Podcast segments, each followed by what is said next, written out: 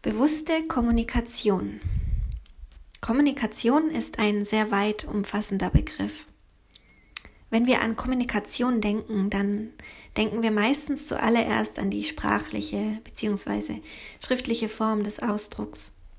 Doch es gibt noch so viele mehr Arten zu kommunizieren und sich auszudrücken. So gibt es zum Beispiel die Ausdrucksform des Tanzes oder die Form der Kunst und diese Formen, sie sind so viel älter, als wir denken. Seit Jahrtausenden werden sie schon von Menschen angewendet.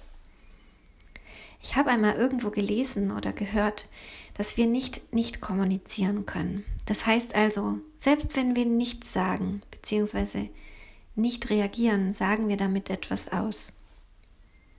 Noch lange bevor es die wörtliche und schriftliche Form der Sprache gab, gab es bereits die Körpersprache. Am besten wird diese beherrscht von Tieren und kleinen Kindern. Doch wir alle sprechen diese Sprache, oft ohne es zu wissen. Und da wir ja schon lange das gesprochene Wort benutzen, um uns auszudrücken, haben wir unsere Körpersprache ein wenig aus den Augen verloren. Dabei ist sie so ein unglaublich wertvolles Instrument, wenn wir sie wirklich beherrschen. Wir drücken zwar immer noch sehr viel über unseren Körper, also unsere Mimik, unsere Gestik und so weiter aus, sind uns dessen aber oft gar nicht bewusst. Genauso können wir die Körpersprache unseres Gegenübers erkennen, lesen und so viel darin wahrnehmen über dessen Gefühle oder sein Gemütszustand. Und wenn uns jemand etwas anderes sagt als das, was er eigentlich fühlt oder meint, das heißt, wenn er nicht authentisch ist, dann merken wir das meistens schnell. Ich glaube, bis auf ein paar wenige Ausnahmen haben wir alle die Fähigkeit, diese oft sehr subtilen und meist unbewussten Botschaften des anderen wahrzunehmen. Doch auch hier ist es wieder eine Frage unseres Bewusstseins. Wenn wir etwas wahrnehmen, ohne dass wir uns dabei darüber im Klaren sind, dann trauen wir oft unserer Wahrnehmung nicht mehr. Und dann kann es passieren, dass wir anfangen, an uns selbst zu zweifeln. Und dann kommt es zu so vielen Missverständnissen. Wir wollen verstanden werden und den anderen verstehen. Doch wir verstehen uns ja oft selbst nicht richtig. Und wir reagieren dann nur anstatt zu agieren. Und genau das ist es, was Kommunikation heutzutage so schwer macht. Viele Menschen versuchen ihre wahren Gefühle hinter einer Maske zu verstecken, da sie vielleicht die Erfahrung gemacht haben, dass ihre Gefühle unangebracht oder unerwünscht waren. Doch leider ist es paradoxerweise so, dass wir Menschen so lange von unseren Gefühlen beherrscht werden, solange wir keinen gesunden und guten Umgang mit ihnen gelernt haben.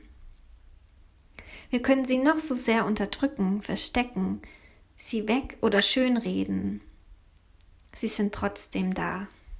Und solange sie unbewusst da sind, werden sie unser Denken und Handeln steuern und somit auch unsere Art und Weise, wie wir mit anderen Menschen kommunizieren. Erst wenn wir uns vertraut machen mit unseren eigenen Emotionen und der Ursache unserer Gefühle, können wir eine echte und authentische Kommunikation lernen. Unsere Aufgabe, unsere Herausforderung ist es also, uns zuallererst ins Bewusstsein zu rufen, was tief in uns unter unserer Maske und hinter unseren Worten wirklich vorgeht. Was steckt hinter meinen Worten? Welches Gefühl? Welche alte Prägung oder Verletzung, die ich vielleicht nicht erkenne oder auch bisher nicht erkennen wollte, weil sie zu schmerzhaft ist? Jeder Mensch trägt einen unglaublich wertvollen Schatz in sich. Aber nur, wenn wir wirklich mutig, wenn wir wirklich bereit sind, in diese dunklen Tiefen unseres Unterbewusstseins abzutauchen und dort ganz tief zu graben und zu buddeln, dann werden wir irgendwann unseren persönlichen Schatz entdecken, der uns Klarheit bringt, der uns uns selbst erkennen lässt. Und wenn wir uns selbst erkannt haben, dann haben wir bereits den ersten Schritt gemacht. Den Schritt in eine Richtung, in der es uns in Zukunft gelingen kann, wahrhaftig zu kommunizieren. Also unsere ganze Wahrheit auszusprechen und zu leben. Erst wenn wir unsere Emotionen beherrschen und nicht mehr andersrum, dann beherrschen wir auch unsere Kommunikation. Denn dann sagen wir auch, was wir wirklich meinen. Und dann haben wir auch so viel Klarheit in uns, dass wir nicht mehr das hören, was wir hören wollen, sondern das, was der andere auch wirklich sagt. Und das alles mit Mitgefühl und Klarheit zugleich.